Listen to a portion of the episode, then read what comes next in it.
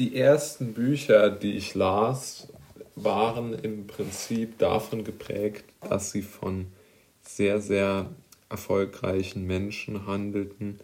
Und erfolgreich bedeutet in diesem Kontext finanziell erfolgreich. Also meine Begeisterung für die Literatur begann nicht, wie man vermuten könnte, mit Goethe oder Shakespeare, sondern mit Biografien von Unternehmern eigentlich im, im, im größten Teil, die von Menschen geschrieben worden sind, deren Namen mir nicht mehr bekannt sind. Das heißt ja nicht, dass sie schlecht schreiben konnten, aber die einfach jetzt nicht mein, mein Hauptaugenmerk hatten. Und ich habe mich, ich habe mir vor kurzem wieder eine Biografie gekauft von einem, vielleicht sogar vom erfolgreichsten Unternehmer, der bisher ähm, gelebt hat. Und ich habe sie jetzt schon durchgelesen, über 300 Seiten innerhalb einer Woche. Also es hat mich sehr begeistert. Und dann habe ich mir aufgeschrieben, warum ist es so inter interessant, aus meiner Sicht solche Biografien zu lesen, aus denen man ja eigentlich nichts wirklich lernen kann. Aber sie haben aus meiner Sicht doch positive Seiteneffekte und die möchte ich in der heutigen oder in den, in den nächsten Podcast-Folgen sogar, ich glaube, da muss man, kann man wirklich sehr breit darauf eingehen, ähm, möchte ich das einmal ausführen. Also die erste Idee, warum man so etwas lesen sollte, ist aus meiner Sicht, weil man sich selbst nach oben regulieren kann. Wenn man von Menschen liest, die selbst Dinge erreicht haben, die eigentlich unmöglich schienen, dann ist es aus meiner Sicht schon so, dass es die eigenen Gedanken ein wenig nach oben reguliert.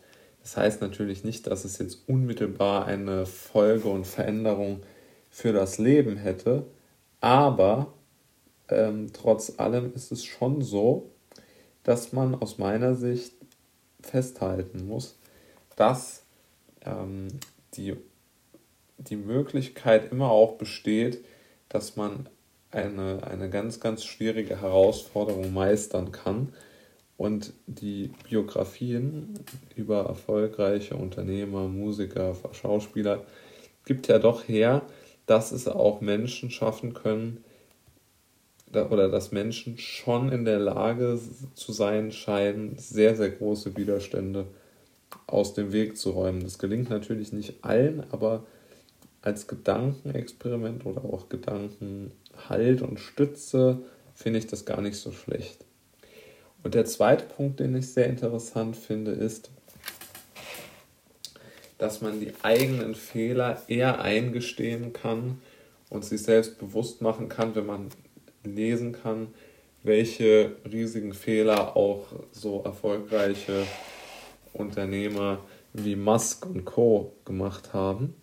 Und mit dieser, ähm, mit dieser Einstellung kommt man aus meiner Sicht auch relativ schneller ans, äh, auch aus meiner Sicht relativ weit, weil die, die Situation aus meiner Sicht schon hergibt, dass man seine eigenen Fehler immer versucht zu negieren, weil sie peinlich sind auch irgendwo.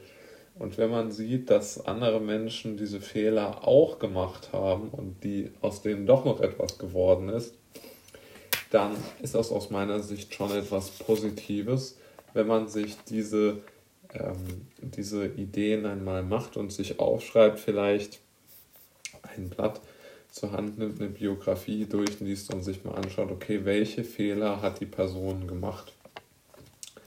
Und der dritte Punkt, äh, den ich, dem mir sehr schnell aufgefallen ist, das Umfeld äh, in dieser, in diesem Fall ging es jetzt bei mir um die Biografie von Elon Musk, hatte, also er in seinem Umfeld hatte eine unheimlich unternehmerisch denkende Familie.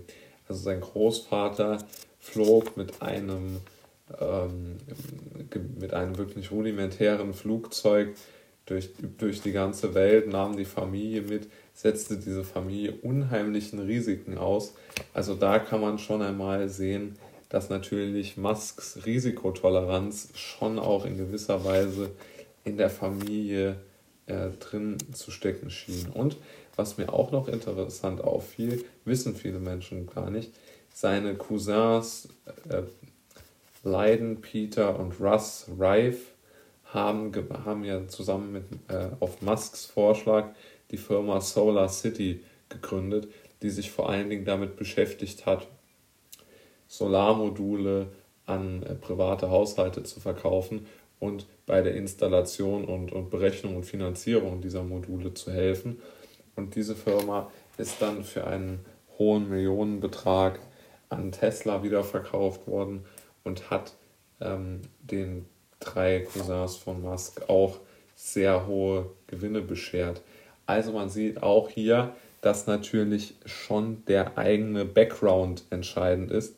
Und wenn jemand keinen guten Background hat und vielleicht beispielsweise Eltern hat, die die eigenen Pläne ausreden oder in einer Beziehung lebt, äh, wo die Pläne, die man gemacht hat, nicht für äh, gut befunden werden, dann hat man natürlich einen deutlich schlechteren ähm, Ausblick auf die Zukunft. Also das sind jetzt mal so die Punkte, die ich mir überlegt habe, warum es vielleicht doch sinnvoll sein könnte, diese Erfolgsbiografien zu lesen, weil man halt schon einen gewissen Optimismus daraus holen kann, weil man die Fehler auch von sehr erfolgreichen Menschen sieht und sich nicht mehr so für die eigenen Fehler schämen muss.